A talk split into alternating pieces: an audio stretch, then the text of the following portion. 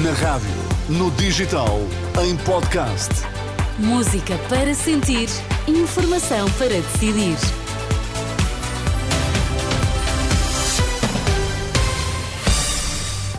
Vai conhecer os títulos em destaque nesta edição do meio-dia.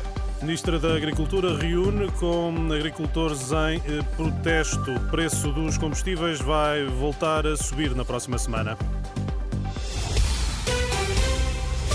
Notícias ao meio-dia na Renascença com Vítor Mesquita. Marcada para esta hora uma reunião entre governo e agricultores, um encontro na Câmara de Alcochete com a Ministra hum, da Agricultura, Maria do Céu Antunes, a participar por videoconferência. Informação confirmada à Renascença por fonte do Ministério.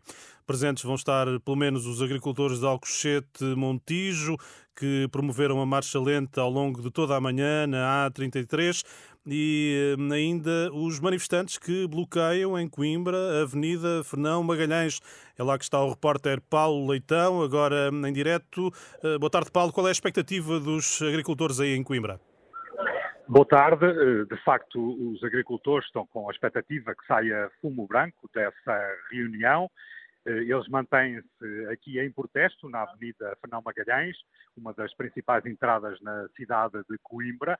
Está totalmente cortada ao trânsito esta eh, avenida e, de facto, esperam então que dessa eh, reunião eh, sejam atendidas as suas reivindicações. São agricultores da zona do Baixo Mondego, aqui na região de Coimbra, e têm também reivindicações específicas precisamente para esta zona de agricultura na, na região de Coimbra vão eh, então manter-se aqui em protesto caso essas reivindicações não sejam atendidas hoje.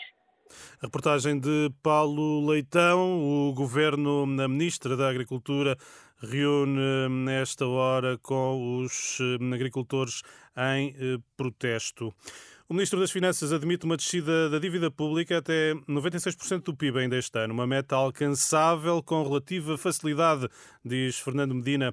Sobe assim a fasquia depois da confirmação de que em 2023 a dívida ficou nos 98,7%. É o segundo ano em democracia que fica abaixo de 100%. Até dezembro pode descer ainda mais? Entre 98,7% e 96%, se nada de extraordinário acontecer de anómalo na economia, é um valor que Portugal atingirá com relativa facilidade no final deste ano.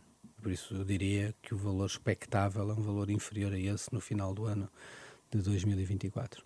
O Ministro das Finanças, Fernando Medina, num excerto do programa Dúvidas Públicas da Renascença, para ouvir este sábado, depois do meio-dia. Se precisa, se precisa de abastecer o carro, saiba que na próxima semana há nova subida de preços nos combustíveis. As previsões do Automóvel Clube de Portugal indicam que o gasóleo deverá ficar mais caro 3 cêntimos e meio, a gasolina aumenta cêntimo e meio. Em 2023, o Santander Portugal aumentou os lucros em quase 60% para 895 milhões de euros. O crescimento da margem financeira num ano de subida das taxas de juro no quadro da política monetária do BCE impulsionou os ganhos. Obrigado, Vitor. Já sabe que a informação está sempre em permanente atualização no site rr.pt, mesmo para juntar aos favoritos. Já a seguir vamos até aos anos 80.